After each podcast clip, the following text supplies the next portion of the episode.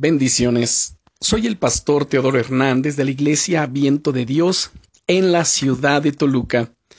El devocional del día es el poder de orar con autoridad. No sé cómo te sientes, pero me gustaría decirte en este día que tienes una autoridad enorme en el nombre del Señor Jesucristo. Es una autoridad tan grande que es conocida por todos, tanto en el cielo como en el infierno mismo. Es una autoridad que te permite resistir al diablo, a toda tentación, como lo dice la Biblia, a tal punto que el diablo no puede hacerte frente, sino que tiene que huir de ti. Según la carta del apóstol Santiago, capítulo 4 y versículo 7 nos dice, Someteos pues a Dios, resistid al diablo, y huirá de vosotros. Quizá te estés preguntando si realmente tienes esa autoridad, porque lo que puedes ver en tu vida parece indicar que es todo lo contrario, que no tienes control ni autoridad sobre nada. Sin embargo, todo eso forma parte de un sencillo plan de las tinieblas, el de hacerte pensar que no tienes poder para que así no uses el poder que tienes. Esto me recuerda aquella historia de aquel elefantito que había nacido en un circo y que era atado cada noche a un poste con una cadena para que no se escapase.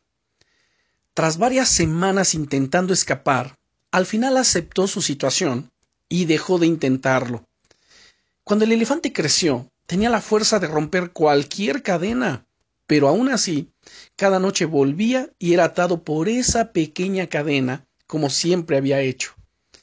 Imagínate, si tenía poder este elefante, hubiese podido arrastrar el palo, la cadena y la tienda entera del circo. Pero esa experiencia del pasado, envuelta en pensamientos engañosos, hizo que no usase su poder para ser libre. Amado hermano, amada hermana, hoy es el día para que te levantes rompas las cadenas y hagas huir las tinieblas de tu vida.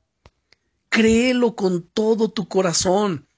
Llénate de la palabra de Dios. Ora. Medita en la palabra, lee la palabra de Dios. Ahí encuentras la autoridad, el poder de Dios para romper las obras de las tinieblas contra ti y así experimentar milagros increíbles en tu vida. El Señor Jesucristo dice que tú eres la luz del mundo según Mateo capítulo 5 versículo 14. Solo tienes que creer lo que Dios dice en su palabra. Llénate de la palabra, ora a Dios con todo tu corazón y Él manifestará su poder en tus oraciones contestadas. Bendiciones.